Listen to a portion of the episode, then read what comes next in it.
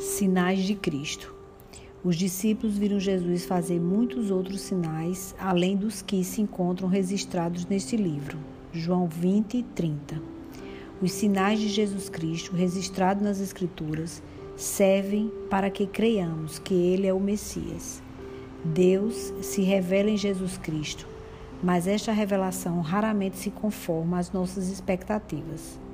Temos tantas ideias preconcebidas do que Deus é e do que e como Ele faz, que muitas vezes não entendemos os sinais e maravilhas de Jesus.